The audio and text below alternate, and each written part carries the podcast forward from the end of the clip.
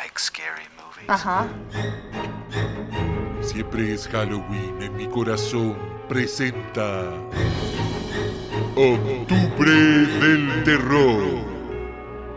31 días, 31 películas. Con Hermes y Natalia. Sean bienvenidos al capítulo 16 de este octubre del terror. ¿Cómo estás, Diego? Aquí estamos atrasados otra vez desde un café. Otra vez. Estamos de nuevo en terreno por si escucha ruido ambiente, por si vienen a ratarnos, ¿verdad? No, Vienen a echarnos. no. Está prohibido hablar de películas de terror en este lugar, ¿te cachai? Es un administrador anti-Halloween. Oh, Le carga. Como ese viejo culiado que aparecía en, en Twitter alegando porque era una costumbre norteamericana. Ah, Él, pues, el, el nativo. Ah, el, el no tocado por, por la cultura y la sociedad. Estamos atrasados. La vida ha sido una mierda. Estamos grabando esto con tres días de atraso. Tres días de atraso. es que vamos, el esperamos- estallido. Esperamos ponernos al día. Yo también eh, me he pegado uno- unos desvíos extra, extra terrorosos, porque fui a ver la película de Scorsese, por ejemplo. Ah, Eh, Estoy ansiosa por escuchar qué, qué opináis. Sí, ya, ya sé, pero si ya te dije, ¿por qué? ¿Por qué así es como que no hablo contigo? ya te conté que me, me cargó la weá, ya te dije que fue la decepción del año. No, y que la. IMAX valía callampa. ¿Te cachai? Oh, la weá mal dirigida, weá mal actuada. No, eso, eso, eso no va a pasar. Pero hoy día hablamos de terror y la película de hoy día es una película de una década increíble para el terror. Estoy hablando, y para todo el cine en verdad. Qué gran década del cine. de las es mejores. La década de los 70. Y la película de la que estamos hablando hoy es... John, do you hear what I say? It was Christine. My daughter is dead, Laura. She does not come peeping with messages back from behind the grave. Yes. Christine is dead. Yes. She is dead. Yes. Dead, dead, dead, dead.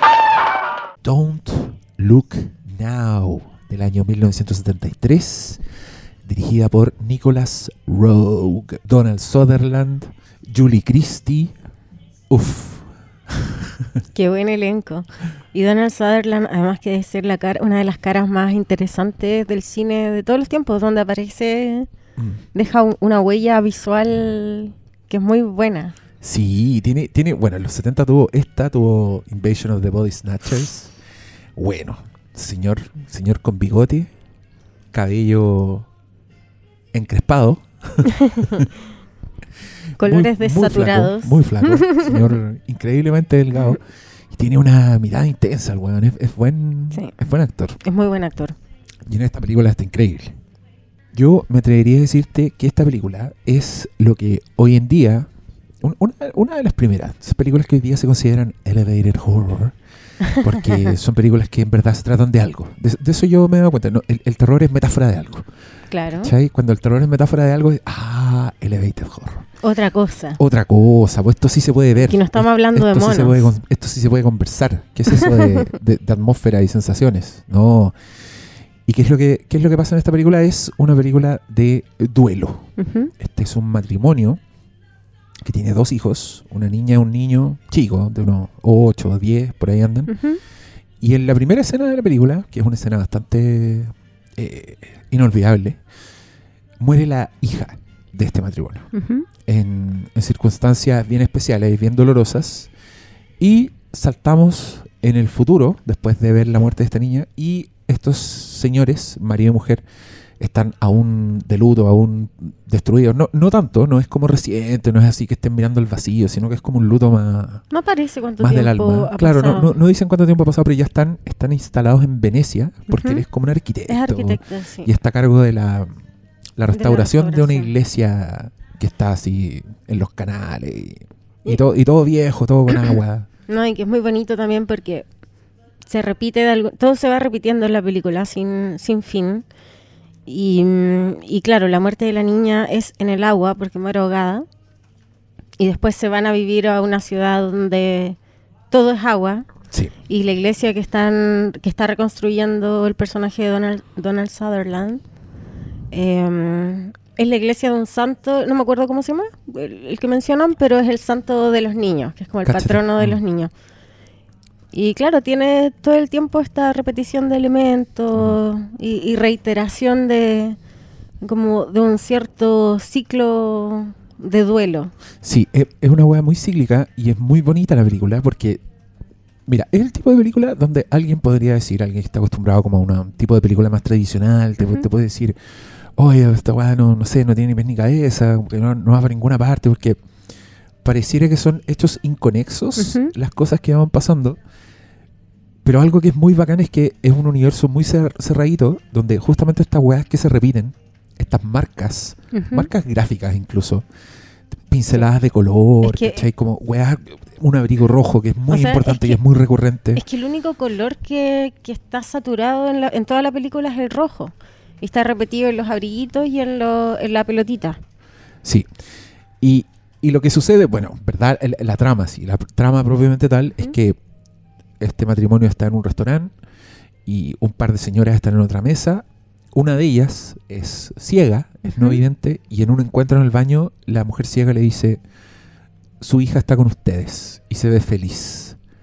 Y la señora queda muy, muy impactada, como muy, muy contenta, porque Ujú. esto, o sea, es esperanzador. sí. Yo, yo Eh. entiendo el, el- el punto de vista al decir que las historias de fantasmas son esperanzadoras porque te hablan de la existencia del plano espiritual, que hay Claro. algo después de la muerte, ¿cachai? La muerte no es el final. Entonces, ella como que lo toma ahí, con esta, esta visión, porque esa señora se presenta como una, una psíquica, yo soy, tengo poderes extrasensoriales. Claro. Anda con su hermana. La hermana Claro, dice: la Mi hermana es la- psíquica. Sí, un par de señoras bien inquietantes también. Sí, y, y ella- muy buena el aporte visual Claro. de esa señora. Que ella, ella, ella acaba como en crisis, así como muy contenta, muy con ganas de volver a hablar con las señoras, de decirle al marido, oye, pasó esto, pasó esto, y el marido es, como Hombre. siempre, el escéptico, Claro. que dice, nuestra hija está muerta, déjate huellar, y empieza a caer, sí, por Pero favor. también es interesante que, que para el punto de vista del espectador, tú te pones del lado de ella porque el nivel de detalles que da la señora psíquica no es solo, oye, tu hija está bien y, y no te preocupes, está contigo, sino que da un nivel de detalles grande. O sea, le dice, ella tiene un abriguito rojo, está contenta, es una niñita, y toca, le toca la cara a la, a la señora y le dice, ella se parece mucho a ti. Y la señora sabe mucho más detalles de los que debería saber y ella Claro. trata de convencer al marido diciéndole, oye, ella conoce un nivel de detalle que, que claramente no está en... No, no tiene cómo estar en su, en su posesión de información. Claro, hagámosle caso. Sí. I've seen your little girl, and she was laughing. Yes, My sister's psychic. she wants you to know. I've seen her, and she wants you to know that she's happy. Christy.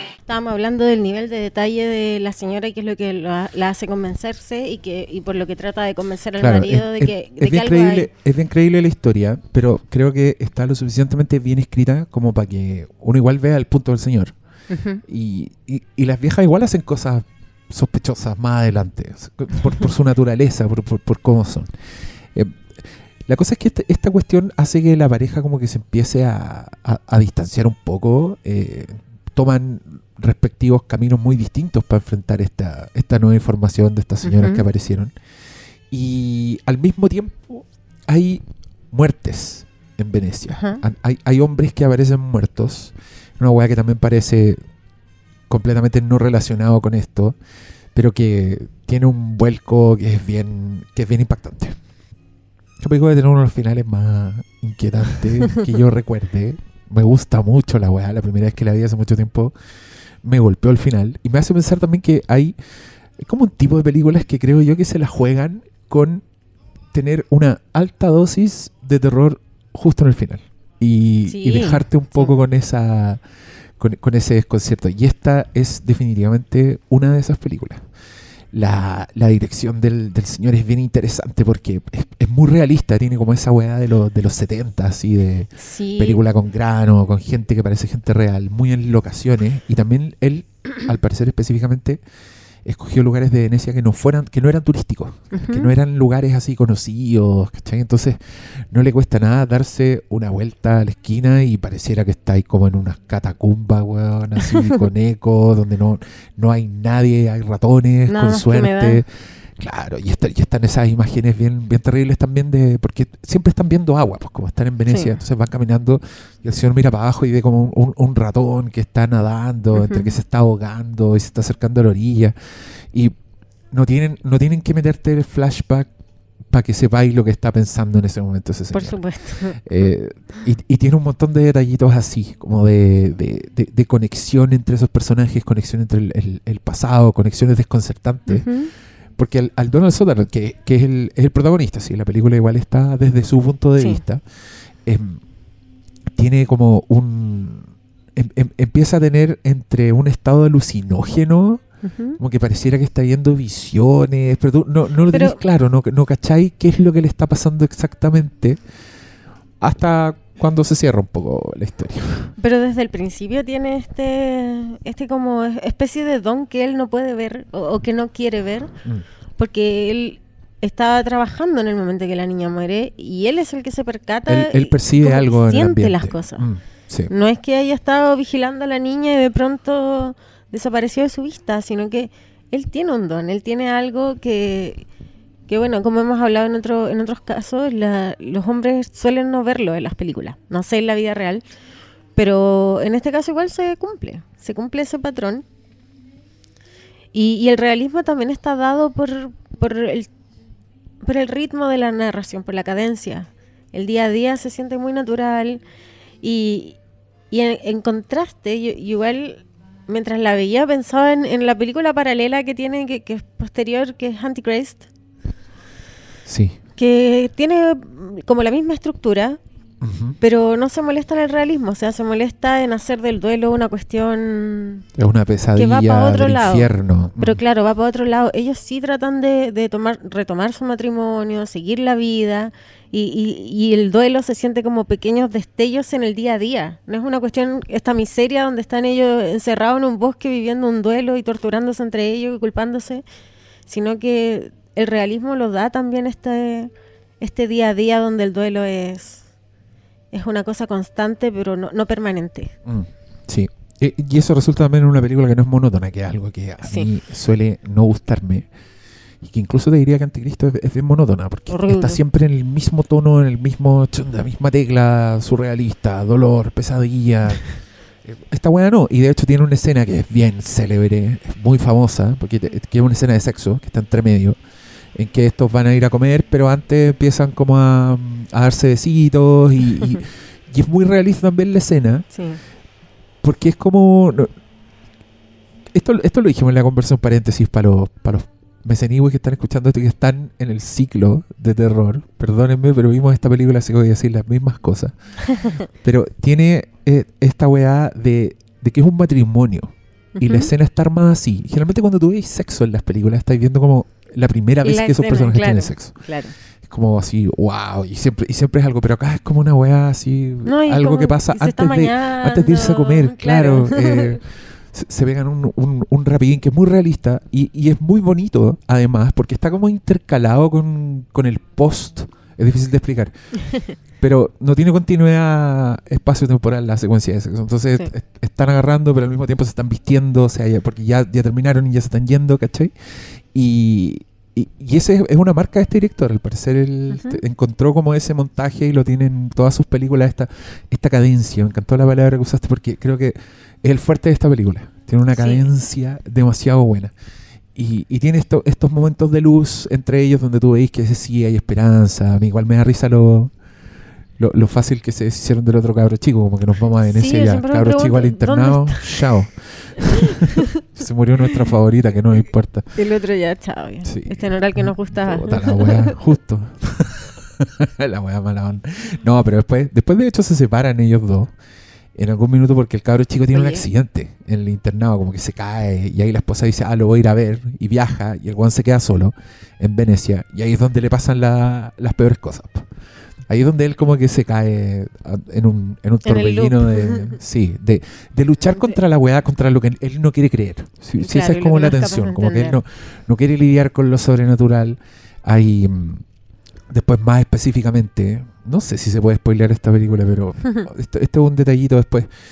Las señoras le dicen que la, la hija está tratando de advertirle algo, que él está en un gran peligro. Eh, Entonces ella se lo toma muy en serio y le dice, ten cuidado, no, no hagáis nada de lo que quería hacer.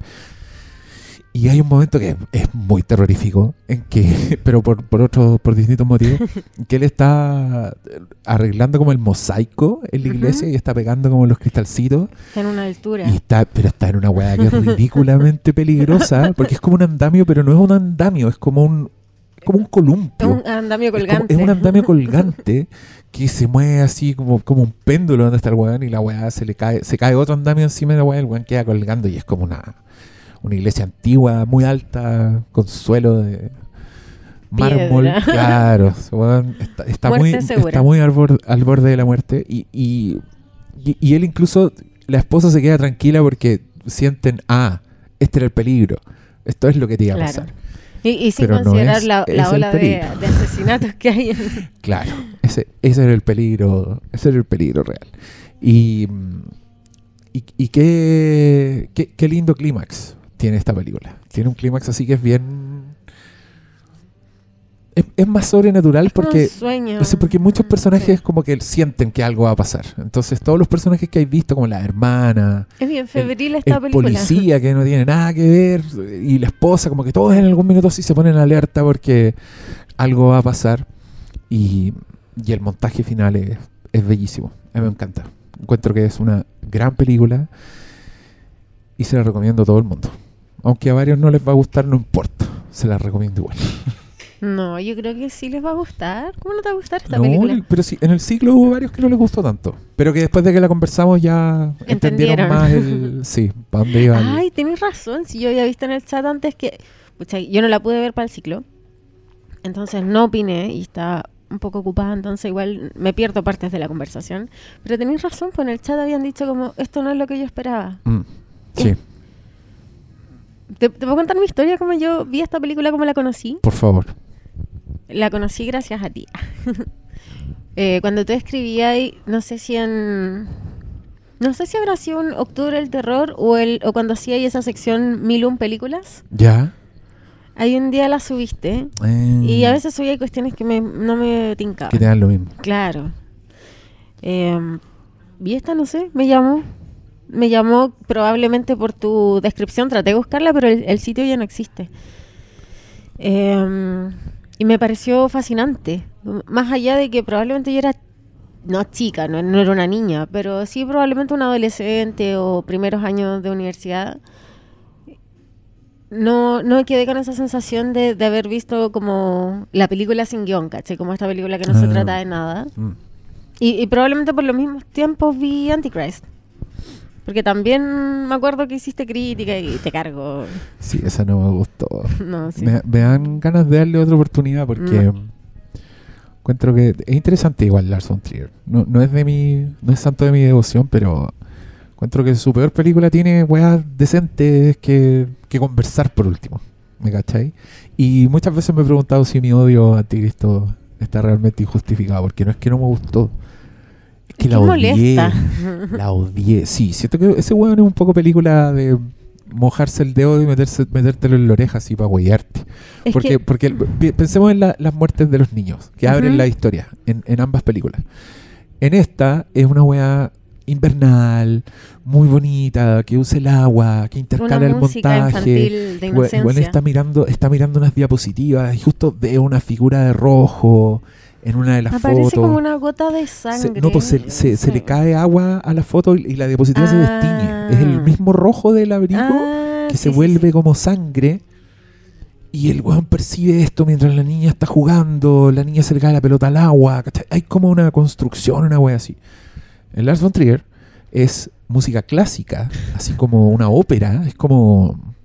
Puta, perdónenme, pero es como, es como la película artística de Barney cuando hacen el festival de cine en, en Springfield. Así es el prólogo de esta weá. Y un niñito que está saliendo por una ventana que está abierta en, un, en altura, en un piso alto, y al mismo tiempo los papás están follando en la ducha con primerísimos primeros planos Me de pene erecto entrando en Bayeye. Y uno dice, ¿Por qué? sí, sí, Lars von Trier, ya te vimos. Esa era mi, mi sensación, como... Y, y veis que el niñito cae a la nieve en cámara lenta mientras estáis viendo pico, ¿cachai? Entonces, veo a ese huevón hinchando las pelotas, así como molestando, como, ah, miren, vean, siéntanse provocados por esto. No, y además Y ahí que es ya la me cae mal toda la justificación- Es la justificación para, para todo lo que viene después, porque ellos igual después se sienten culpables por y haber se sienten estado culpables estrictamente, sexo, claro, ¿cachai? entonces ahí viene como la mutilación genital y toda la weá, pero... puta, Pero se siente muy, muy intencional torpe. intencionalmente provocadora, siento yo. Como, ¿sabéis qué? Voy a mostrar weas incómodas y dolorosas. Y, y le voy a mutilar el pene a estos weón. Y, Y mm, nunca se ve el, el amor entre ellos. Es un amor muy raro. Además, es, es la Gainsbourg y, el, y Willem Dafoe. Porque son como, no son, esos dos weones son como. Los Intenso. tóxicos. Me cae mal ella. Uh, puta la wea. Ya, si usted le gusta Anticristo, eh, no se enoje. Y, y dígame, dígame por qué le tengo que dar una oportunidad. Si estoy muy abierto. Y también encuentro muy ridículo el, el zorro ese que ladra. O de cuando aparecen esos ponen, animales. y le ponen un audio encima como Chaos Reigns. Que siento que es algo que tendría escrito en la mochila el niñito emo del colegio. De Batman. Chaos Tendría Reigns. eso. Pattinson. El Pattinson escribiendo en su mochila con corrector. Venganza. Pero puta, tiene imágenes buenas. Tiene el bosque, que igual le queda terrorífico. Bueno, podría, un buen programa doble con esta película. Pero vean esta pero, primero. Pero es la comparación mala, ¿cachai? Porque Sí, aquí igual que sale perdiendo. tiene el elemento sobrenatural. Es que, es que toma los mismos elementos, eso me gusta, porque por eso igual la traje al baile. Porque si bien tiene los mismos elementos, la misma estructura y de alguna forma los mismos temas, la forma en que están tratados son tan distintos. Y, y, y todo lo sobrenatural, lo terrorífico en esta película no se siente gratuito, se siente absolutamente una parte de la psicología de los personajes, ¿cachai? O sea, si querí Rosemary's Baby, ¿cachai? Como ese tipo de, de inquietud Sí, y de, sobrenatural, Mm. ¿cachai? No, no es para pa poner un punto también. Mm. No es para no es para molestarte, no es para inquietarte, no es para darte miedo, no es una película que quiera ser intencionalmente una película de terror. Llega a ese momento, porque la, la psicología de los personajes y porque lo que está pasando te lleva ahí y, y el montaje hace lo suyo también, pero no es gratuito. Mm. Irse al bosque a pasar el duelo es gratuito para mí, para mi gusto. Sí. sí. A encerrarnos en una cabaña Vamos, terrorífica. vamos a hacer la gran Evil Dead. Claro, Pero es claro. von Trier, así que la creatividad va a estar supeditada al, al morbo. Claro. Puta, puede que, puede que sean prejuicios. La vi hace mucho tiempo. Es que la cagó que conozco gente que respeto que se banca mucho anticristo. Entonces, quiero dejar la puerta abierta a estar equivocado sobre esa película, verla de nuevo y entenderla. Pero hasta que eso ocurra, no, no sé si quiero verla de nuevo. No, no me interesa tanto darle la oportunidad. Pero no, no es de mala onda, es porque hay muy poco tiempo en la vida. hay poco tiempo Nos en la quedan- vida. Nos quedan todavía 16 películas más. No, 15. Después de esta 15. Y además no sé si es un mundo en que quiero entrar. No sé si me caen bien, por ejemplo, los fans de, de ese tipo de películas. Ah. No sé si me gusta la comunidad de gente que le gustan las películas morbosas y, y con imágenes que, que- que te molestan al punto de, de que tu cuerpo las rechaza. Entonces no sé si es una conversación que me interesa tanto tener. ¿Cachai? Es como, no sé, Nexo Cinema.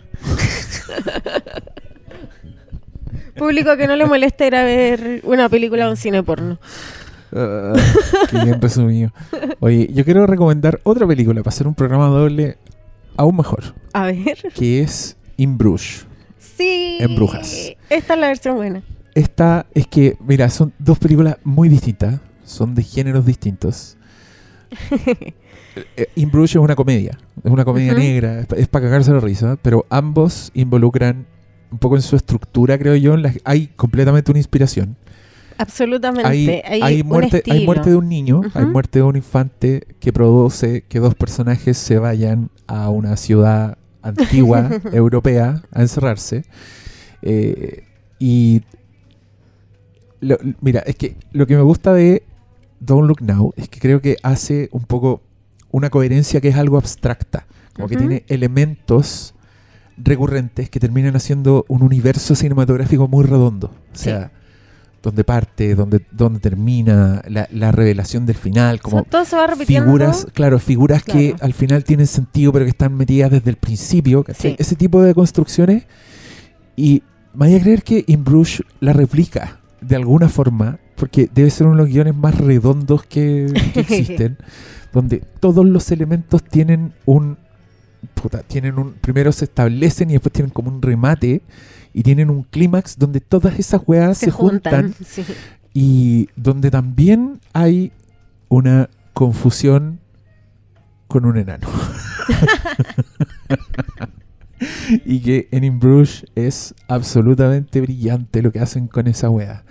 Ay, Es que me gusta esa peli. Es que el tipo de comedia que inventó, ¿cómo se llama? yo no sé cómo se pronuncia su nombre. Martin. Martin McDonough. Martin McDonough, amigo de Taylor. Que, que yo creo que inventó un tipo de comedia donde mezcla un humor que es muy de diálogo, pero también es un humor de imagen, pero al mismo Mm. tiempo demasiado refinado. O sea, no es una parodia, no, no es una sátira, no es. Es como replicar un, un estilo y darle una vuelta. sí, Y, y en Banshees hace lo mismo. O sea, Sí. también es ese tipo de película. El tipo Yo de película donde vas a encontrar el humor no, no en el payaso, sino que en, el, en la ironía de del contraste entre lo que está pasando y, y- y la imagen que estás viendo. sí. Y, y, y también creo que es- porque tiene personajes con mucha personalidad. Eh, entonces, generalmente son dramones. In Bruges es un dramón. Pero los personajes son tan chistosos y son, y son tan intensos que la weá es una comedia. Por, por el solo hecho de ver interactuar a esos personajes. El Ralph Fiennes en Y- esa weá está. Es buenísimo. Es que además tienen la intensidad de los personajes de Don't Look Now que están como mirando el vacío de pronto o que miran un rincón y hay algo inquietante que no están Es que entendiendo. son, son- a mí, lo, bueno, lo que me gusta de McDonough, para dejar a McDonough y volver a Don't Look Now, que encuentro que son personajes como. Personajes sencillos, como con mentes simples, así sin grandes ambiciones cósmicas, pero enfrentados a dramas muy profundos. Enfrentados como a, a la culpa, en el caso de In Bruges, enfrentados a esta pérdida de, De de la amistad, amistad. en. Banshees, a la injusticia en los tres letreros, tres carteles de la señora. Esa, esa la viste. Esa no la vi. Igual también. Son mejor las otras, sí. Me gustan más Banshees eh, In Bruges. Y, y creo que Don't Look Now igual es un poco eso. Igual son personajes como que tienen que enfrentarse a esta, a esta muerte gigante, incomprensiblemente dolorosa, y, y a un duelo que los lleva por el terreno de lo sobrenatural, sí. Y el terror está lleno de esa weá. Eso también quiero, por eso también me gusta tanto esta película. Encuentro que es bien pionera en meterte los personajes que, que por un duelo, por una pérdida tan grande, se abren como al, al plano de lo sobrenatural ya sea buscando respuestas, buscando despedirse, lo que sea, pero también, puta, está The Changeling, que es una ochentera, con George C. Scott, un señor que llega a una casa después de haber perdido a su hija, a su esposa, y hay espíritus en esa casa. Y no, no contaremos Ah. más. Eh, y los otros también, que está muy conectada con, con esa weá. Pero tampoco, y tampoco lo sabes hasta el final. Entonces creo que hay demasiado. A mí me da la sensación de que muchos directores que pues, hicieron terror y weones grosos vieron esta película y dijeron, buena, Esto es. me la compro. Agregar al carrito. sí, todo bien, todo bien con esta película. Yo solo le voy a, le voy a tirar flores. Sí, las actuaciones son increíbles, los personajes son buenos, las imágenes, y las imágenes sobre todo son, son algo que se te queda para siempre. El estilo de la película es, es irreplicable. Los dejamos entonces con esta gran recomendación para este Octubre del Terror y nos vemos mañana con una película que igual se ha conversado harto, pero no lo suficiente. Y nunca nosotros dos juntos. Nunca nosotros dos juntos y nunca con spoilers, ahora que lo pienso. Mm. Pero quizá en el live hicimos. pero no me acuerdo. Yo no hablé en el live. No, pues, te cohibiste. ya. Nos vemos mañana. Adiós. Hasta mañana. Qué profunda emoción recordar el ayer, cuando todo en Venecia me hablaba de amor. Ante mi soledad, en el atardecer, tu lejano recuerdo me viene a buscar. Qué callada quietud, qué tristeza sin fin, qué distinta Venecia si me faltas tú. Una góndola va cobijando un amor, el que yo te entregué, dime tú dónde está. Qué tristeza hay en ti, no pareces igual. Eres otra Venecia, más fría y más gris.